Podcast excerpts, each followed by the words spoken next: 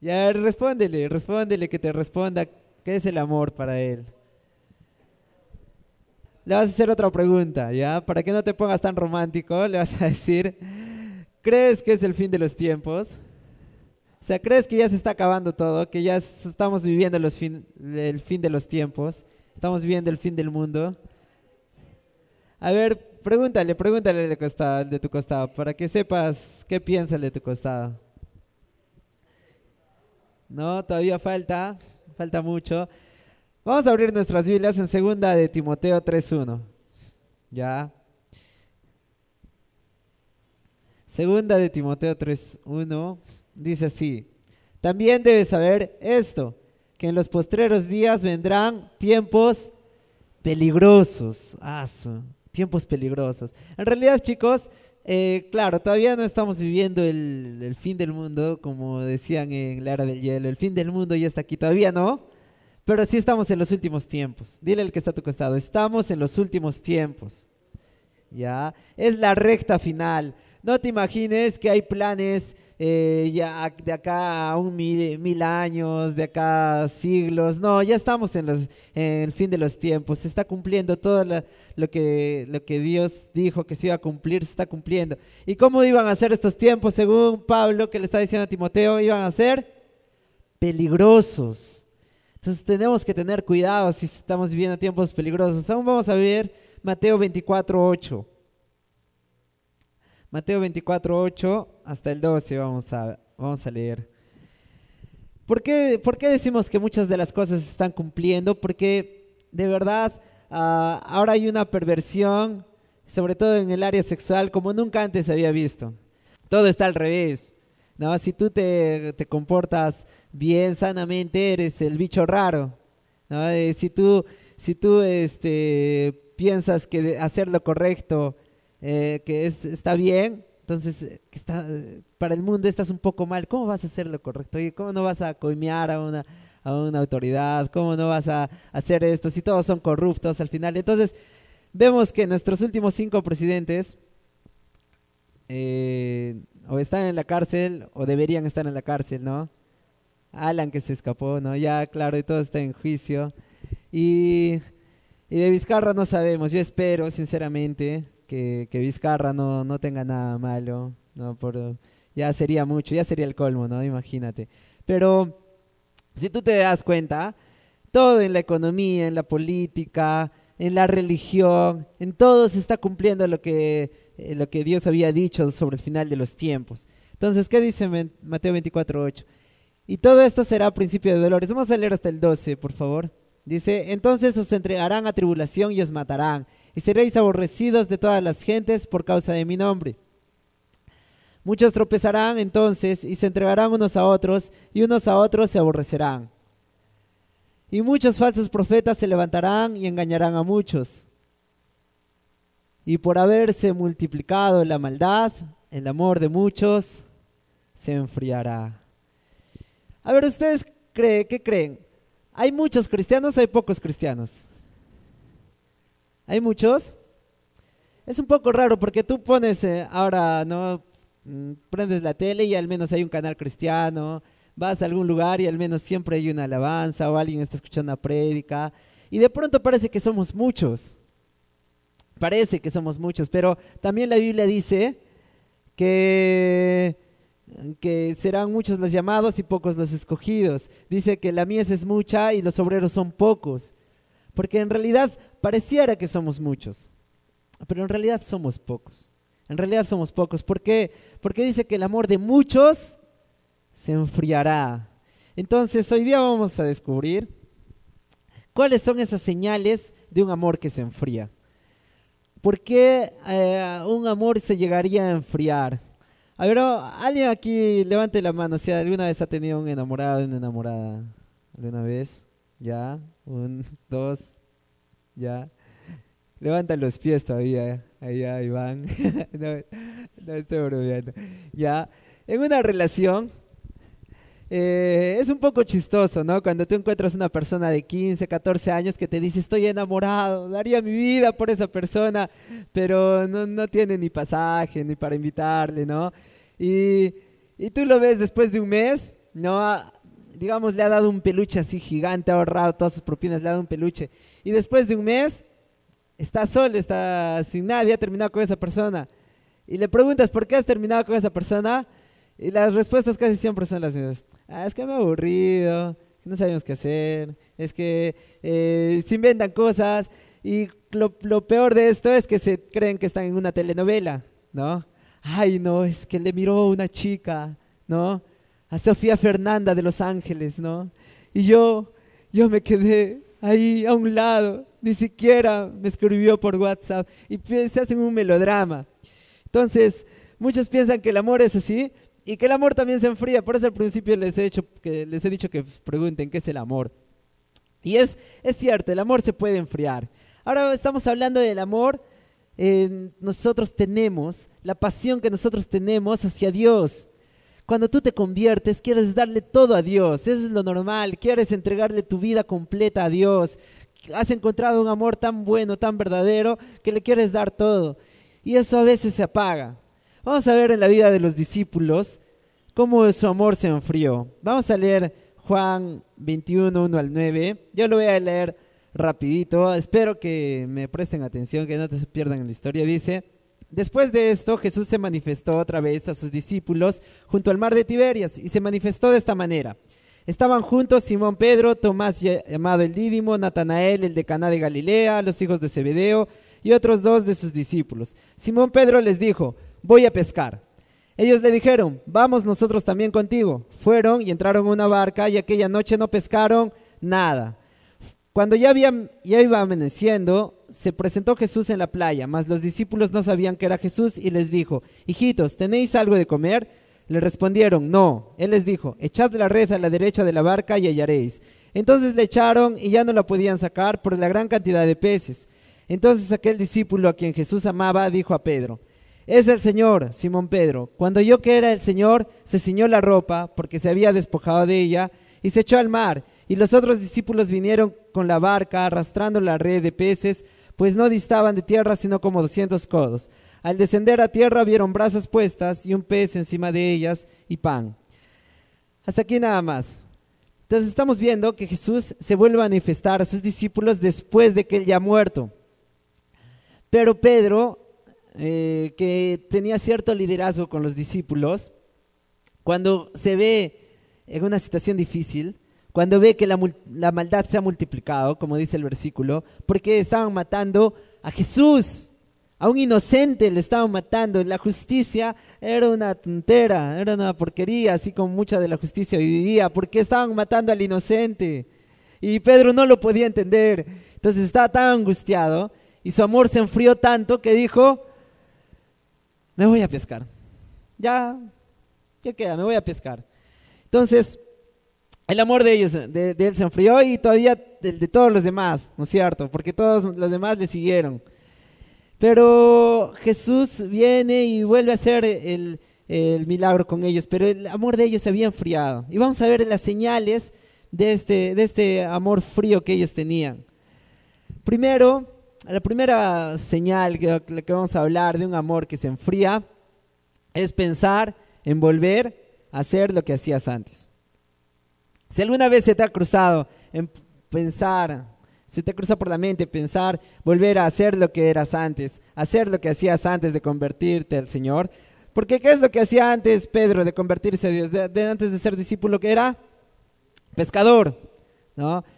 Entonces, ahora, no es, no es necesariamente que te vayas al mundo, ¿ya? No es necesariamente que te, que te digas, ya estoy cansado de la iglesia, me voy al mundo. Muchos piensan que, que eso es ya su amor se enfrió. No es antes. Una persona llega a irse al mundo porque antes comienza a extrañar las cosas que hacía antes. Ay, antes, en vez de ir a la iglesia, me quedaba jugando play. Pucha, antes, en vez de que me estén diciendo la célula, la célula, podía estar feliz en mi casa viendo esta es guerra, o no sé, ¿qué ven? no sé, ¿qué, suelen ver? A ver, un programa de televisión que les guste mucho. Yo soy, ya está, yo soy, ya. ni siquiera, si te das cuenta, ni siquiera son cosas pecaminosas, sino son cosas que en realidad te hacen recordar y te hacen extrañar lo que era antes. Cuando tú le das lugar a eso, entonces es una señal de que tu amor se está enfriando.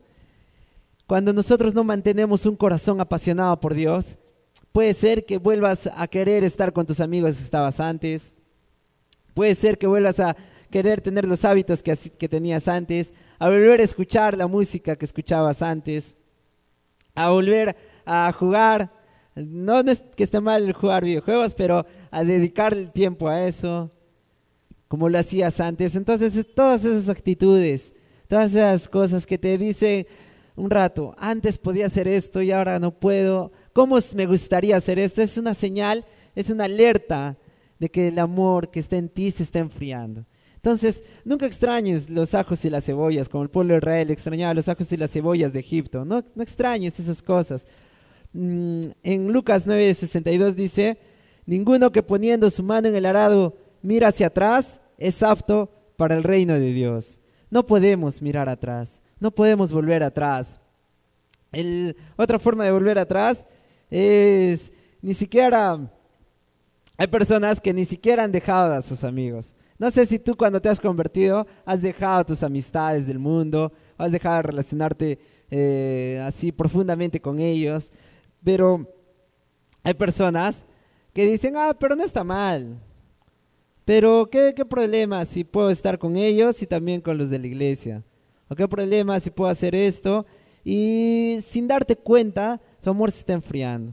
Entonces la primera señal es extrañar las cosas que hacías antes. Como Pedro dijo, me iré a pescar. La segunda señal es que Pedro y los demás discípulos que estaban con él olvidaron lo que eran. Olvidaron que ellos eran discípulos y que ellos tenían un propósito. Pregúntale al, al que está a tu costado, ¿cuál es tu propósito? Dile, pregúntale. ¿Qué era lo urgente en ese momento? A ver, Jesús había venido a la tierra y tenía discípulos. ¿Qué, tenían que hacer esos discípulos? ¿Cuál era la tarea urgente de ellos? ¿Cuál? Predicar, ¿no? Extender el Evangelio, contar de Jesús a las demás personas, pero ellos se olvidaron de eso. Se olvidaron que tenían un propósito. Y muchas veces nosotros también nos, nos olvidamos. ¿Cuál es nuestro propósito ahora? ¿Cuál es nuestro principal propósito ahora como cristianos? ¿Cuál es, chicos? No les escucho. ¿Cuál es el mayor propósito que tenemos ahora como cristianos? Ya predicar, evangelizar, hacer discípulos, ¿no es cierto? Es el mismo que tenían los discípulos. Ese es el principal propósito, todavía no se ha perdido, pero a veces nos olvidamos. Yo te pregunto, no me respondas. ¿Cuándo fue la última vez que le has hablado a una persona de Jesús? que le has predicado, dije, no me responde y responde. ya, tú te tienes que dar cuenta si has olvidado tu propósito, si estás recordando tu propósito, si sabes por qué estás aquí, para qué Dios te ha llamado. Eh, Jesús decía, para mí el alimento es hacer la voluntad del que me envió. Para mí ese es mi alimento, hacer la voluntad de, de, mi Padre. Ese debe ser nuestro alimento. Cuanto más tú te involucras con el hecho de evangelizar y de predicar, tu corazón se va a incendiar más. Si tú nunca has predicado todavía, si a ti te da todavía no, roche, ¿no? Ay, ¿cómo le voy a hablar? No sabes de qué te estás perdiendo. Ver una vida transformada por Dios mediante tu boca es lo más alucinante que puedes ver. Ver que una persona encuentre esperanza, encuentre solución, que cambie su rostro, que salga de una depresión, que encuentre el amor de Dios mediante, mediante tu boca, mediante tus palabras, es la cosa que va a hacer que tu corazón se incendie más. Pero los discípulos se olvidaron de eso y se fueron otra vez a pescar. Siempre pregúntate la pregunta que te acabo de decir. ¿Cuándo es la última vez que predicaste a alguien de Jesús? ¿Cuándo es la última vez que hablaste a alguien de Jesús? No, no podemos desviarnos de nuestro propósito. Otra señal es que, ¿cuántos aquí son bendecidos? Levanten la mano bien alto. Ya, los demás, ¿no? ya, más o menos. ya, sí, es que a veces no vemos tanto la bendición de Dios, ¿no? No es tan clara, ¿no? No es como que, uy, me encontré 100 soles, pucha, es la bendición de Dios, ¿no? A veces piensan que eso es la bendición de Dios. En realidad, la bendición de Dios es, es tan abundante cada día de nuestras vidas que a veces hasta nos hemos vuelto ciegos. Y alguien que, tiene un corazón enfriado, que su amor se ha enfriado, deja de ver la bendición de Dios. ¿Saben? Este milagro que Jesús les hizo a sus discípulos de hacer una pesca milagrosa, ya se lo había hecho antes. Pero dice que estos discípulos, que los discípulos, sabiendo que Jesús era el que hacía esos milagros, dice que no lo reconocieron fácilmente. ¿Por qué no lo reconocieron? Porque sus ojos estaban cerrados, porque no estaban reconociendo la bendición. Eh, nosotros sabemos que somos bendecidos por Dios, pero a veces no abrimos nuestros ojos a esa bendición. Es más, eh, Pedro había visto ese milagro antes. El mismo milagro había visto Pedro. Y por ese milagro él había decidido seguir a Jesús. Pero ahora su corazón estaba frío y no pudo discernir que era Jesús otra vez. No pudo ver que era Jesús. Entonces, la bendición de Dios siempre está en tu vida. Hay muchos hermanos que yo conozco que son muy bendecidos, pero que parece que se han este, acomodado en esa bendición, se han acostumbrado tanto a esa bendición, que la bendición sigue ahí, pero ellos de pronto ya no son tan agradecidos. Pero ellos ya no ven que son bendecidos, sino se quejan una y otra vez. Entonces contigo, con nosotros no puede pasar eso. Yo te pregunto, ¿tu familia es una bendición o es una maldición? ¿Cómo que mi hermano no? Pucha, no te pases. Mi hermano parece, ¿no? no. A veces parece, ¿no? El diablo siempre va a querer hacer eso, tratar de convertir una bendición de Dios en, algo que parezca malo. Pero tu familia es una bendición, sí, tus papás que no te dan permiso ni para ir a Plaza Vea después del culto, tus hermanos que te molestan, tus primos, tus tíos, son una bendición. Y parece que te has acostumbrado tanto que ya ni siquiera agradeces por eso la ropa que, estás, ya parezco, ¿no? Este, un, un, este, un cura que te está diciendo todas las cosas por las que agradecer. Pero de verdad, tan ciegos estamos a la bendición, tan, tanto nos hemos acomodado a esa bendición que nuestros ojos están cerrados. Entonces, mira la bendición, porque la bendición de Dios está ahí. Y, y si tú dejas de ver esa bendición de Dios, tu amor se va a enfriar. Yo me acuerdo cuando la primera vez que me regalaron un, juguete original, un Max Steel original, pucha, yo estaba así feliz, feliz, feliz, feliz, feliz, así, ah, mi sonrisa, ¿no? Todo el tiempo. Pero después me acostumbré tanto a ese muñeco que ya ni le daba importancia a ese juguete, ni le daba importancia. Le volví a dar importancia ya con Zoe, que lo rompió. no entiendo cómo ha roto un Max Steel original, ya no importa. Pero recién le volví a dar importancia y me puse a pensar, porque ayer también a Zoe le regalaron un, pony y estaba tan feliz, estaba con un brillo en los ojos, ¿no? que yo me acordé de mi Max Steel y dije, ¿por qué, ¿por qué hay personas que siguen teniendo la misma bendición, pero ya no hay brillo en sus ojos? Ya no hay, o sea, siguen teniendo la misma bendición, la bendición no ha cesado, sigue ahí, pero el brillo de sus ojos se ha desaparecido, la sonrisa ya no está. Entonces no podemos acostumbrarnos a la, bendición, podemos caer en ello, podemos caer en eso. Eh, ¿Saben qué? El hecho no es ir al mejor restaurante y que te den la mejor comida. El hecho es disfrutar la comida que te dan. Cuanto más disfrutas, es, mejor. No es cuán rico sea, cuán caro sea, es cuánto más disfrutas. Yo te pregunto, ¿cuánto disfrutas? ¿O cuánto te pones en pensar, ah, no, el otro está mejor que yo? ¿Cuánto disfrutas lo que tú tienes? ¿Cuánto disfrutas la comida que tú tienes? Nicole ahora en el embarazo se ha antojado picante a la tacneña. Y a ella no le gusta normalmente. Y acá este, hay en cada esquina encuentras, ¿no? Picante la tacneña, Coronel Mendoza, picante la tacneña. Y a veces no hay tanto que ni, importancia le das. Pero han llegado familiares que ah, lo primero que han hecho hoy día comer es picante a la tacneña y lo disfrutaban tanto. Y decían, ah, qué rico. Y a veces nos hemos acostumbrado tanto, ¿no? Nosotros mismos, al picante, a la tacneña. Entonces es solo un ejemplo de que el acostumbrarte a algo hace que tú dejes de ser agradecido por ello. Ponte a pensar en todas las bendiciones que Dios te ha dado. Ponte a pensar en todas las cosas que tienes. Que, que Dios, que solamente por Dios podrías tenerlas. Que no las hubieras podido conseguir por ti mismo. Nunca. Y que Dios te las ha puesto ahí. Entonces no te acostumbres a eso. Y no permitas que tu corazón se enfríe. Otra señal de, una, de un amor que se enfría es que no hay alimento, que no hay comida que nos quedamos sin alimento. Cuando Jesús llega donde sus discípulos, ellos no tenían comida, no habían pescado nada y tampoco habían comido nada porque Jesús les prepara el desayuno ahí en la playa. Eh, ¿Qué es el alimento para nosotros, espiritualmente hablando?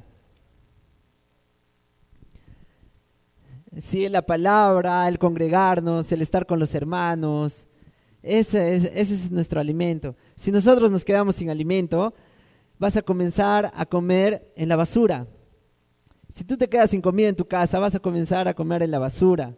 ¿Eso qué significa? ¿Qué es la basura? Cuando tú te quedas sin alimento, te quedas sin palabra dentro de ti, te quedas sin, sin lo que Dios te, te, sustenta, lo que Dios te da para sustentarte, comienzas a consumir música basura, televisión basura, redes sociales, hay personas que se pasan tanto tiempo, ¿por qué hay tantas personas que se pasan horas y horas en redes sociales? En YouTube, eh, viendo Auronplay, ¿no?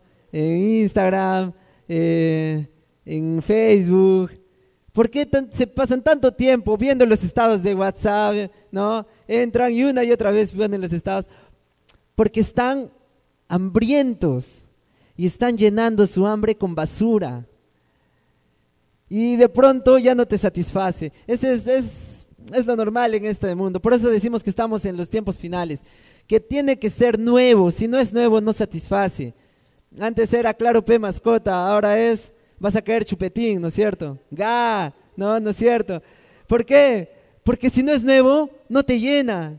Si no es nuevo, no hace nada en ti. ¿Por qué ahora comemos eh, comida coreana?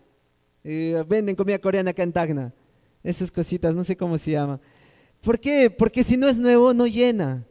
Y nos hemos acostumbrado tanto a esas cosas, nos hemos acostumbrado tanto a llenar de basura que nos hemos olvidado que la comida está en la mesa, que la mejor comida se come en la mesa, que no tienes que gastar tiempo en eso. Entonces, llénate tanto Llénate tanto de buena comida, de verdadera comida, de sustento, que sustente tu vida. ¿Qué es lo, qué es lo que te agarra cuando estás deprimido? Si no tienes a qué sostenerte cuando te deprimes, es porque no tienes alimento. Si cuando te vienen esas ganas de decir, ¿para qué rayos yo existo? Si yo me muero, nadie se va a dar cuenta. Cuando te viene eso y no viene una palabra que te diga, pucha, no, soy importante para Dios, no, Dios me ha amado tanto, soy su hijo. Si no hay ninguna palabra que te sustente en esos momentos, es porque has consumido pura basura. ¿Y que, de qué te va a servir? ¿De qué te va a servir, no sé, eh, haber alimentado tanto? Por eso, eh, por eso no estamos en contra nosotros de la tecnología, o de las redes sociales, o de la música que sale, sino nosotros estamos en contra del sistema de este mundo. Te, tienes que dar cuenta si estás inmiscuido dentro del sistema o si no. Un pez no se da cuenta que está en una pecera, ¿sabías? Un pez recién se da cuenta que está en una pecera cuando sale de ella. Pero es muy tarde, ¿no? Porque para él está en el mar, para él está en el río más profundo. un pez no se da cuenta. Puede ser que esté pasando lo mismo contigo. Puede ser que estés tan metido dentro del sistema que ni siquiera te des cuenta que es solo una pecera. Por eso nosotros somos los radicales libres, jóvenes que van contra el sistema. Aprovechando para hacer el cherry de la conferencia que viene el 19, 20 y 21 de septiembre, ya, vamos a tener la conferencia, va a estar muy genial. Entonces, chicos, el amor que se enfría, una de las señales es que no hay alimento. ¿Y sabes qué hizo Jesús? Fue, Él les preparó alimento, les dio alimento. Nosotros necesitamos alimentarnos. A veces no vas a necesitar un super consejo, ¿no? Muchos esperan ir donde pastor y que pastor les solucione la vida, ¿no? Que les diga desde qué tienen que hacer ahora hasta con quién se van a casar y cuántos hijos van a tener, ¿no? Ya me solucioné la vida. A veces la solución, ¿sabes qué es lo único que necesitas? Venir al culto, ir a tu célula, congregarte, nada más. Lo único que necesitas es alimento, es estar con los hermanos. Otra, otra señal de un corazón que se enfría, de un amor que se enfría, y es la última que vamos a hablar, ya es tarde, es que es saber que Dios te ama. ¿Cuántos saben que Dios les ama? Levanten la mano, pero levanten pues, hermanos. Ya algunos necesitan desodorante, ¿no? Sí. ya.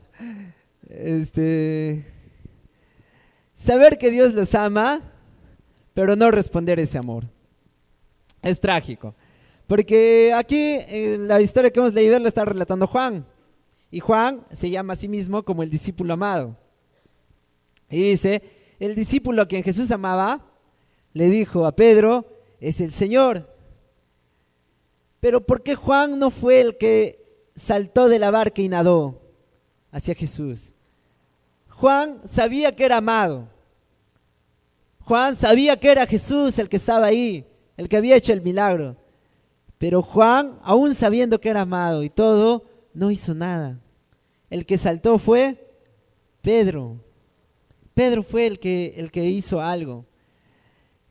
Un amor que se enfría es alguien que sabe que Dios le ama, pero no hace nada para responder ese amor. Juan se recostó en el pecho de Jesús, ¿no? En la última cena, pero él no fue el que saltó rumbo a Jesús, el que nadó. Es más, eh, acá la historia dice que Pedro se puso la ropa para, y saltó a la barca para llegar a donde Jesús. ¿Quién se pone ropa para nadar? ¿Alguien se ha puesto ropa para nadar? Ah, chévere, vamos a la piscina, me voy a abrigar mi casaca, ¿no? ¿Por qué hizo eso Pedro? ¿Por qué hizo eso Pedro? ¿Por qué se puso? Porque el agua estaba fría. ¿Por qué se puso la ropa para nadar? La cuestión es que Pedro se pone la ropa y él hace algo. No de nada sirve Nunca pienses que el amor son palabras. Nunca, nunca, nunca le creas a ese guachiturro que te, que, te está diciendo, ay, te voy a bajar la luna, ¿no? Te voy a dar las estrellas, te voy a escribir la canción más bonita del mundo, ¿no?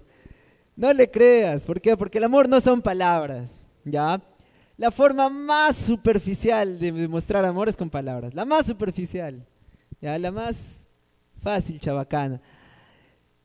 Hay muchas personas que se dedican a eso, a decir lo que van a hacer, a prometer, pero el amor se demuestra, el amor se demuestra. Y si tú amas, debes aprender a expresar ese amor. A veces a mí me cuesta, ya este, yo y Nicole, como saben, Nicole es mi esposa, tenemos muchas maneras diferentes de entender el amor, expresarnos amor, ¿no? A ella le gustan mucho los regalos y a mí no me gusta nada. Es más, cuando me compra algo le digo, ¿por qué me has comprado? ¿Por qué gastas? ¿No?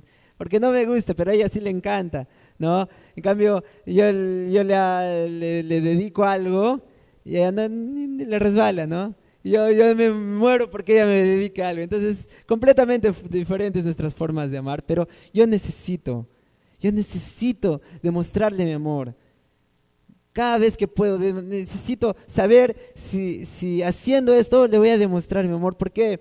Porque la amo, porque quiero saber cómo, que, ella se sienta amada. ¿Entienden? Cuando tú amas algo, y en este caso estamos hablando del amor de Dios, tú quieres demostrar, necesitas, no sé, inventarte alguna forma para demostrar ese amor. La Biblia dice en Juan 3:18, perdón, primera de Juan 3:18, Dice, hijitos míos, no amemos de palabra ni de lengua, sino de hecho y en verdad. Entonces nosotros necesitamos amar en verdad, en hecho. Si tú sabes que Dios te ama, algo tienes que hacer para responder ese amor. No dejes que tu amor se enfríe. No dejes que, tu amor se enfríe. Si tu corazón por alguna razón se ha enfriado en este tiempo, si tú has reconocido alguna de estas señales en tu vida, si tal vez te has quedado sin alimento o has pensado en volver a hacer lo que hacías antes, necesitas incendiar tu corazón. Es más, todos necesitamos incendiar nuestro corazón. Necesitamos volver a prender nuestro corazón, a tener un, un amor intenso hacia Dios. Vamos a abrir nuestras Biblias en Hebreos 10, 24.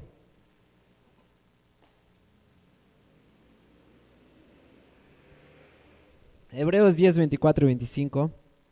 Dice así, considerémonos unos a otros para estimularnos al amor y a las buenas obras, no dejando de congregarnos, como algunos tienen por costumbre, sino exhortándonos y tanto más cuanto veis que aquel día se acerca.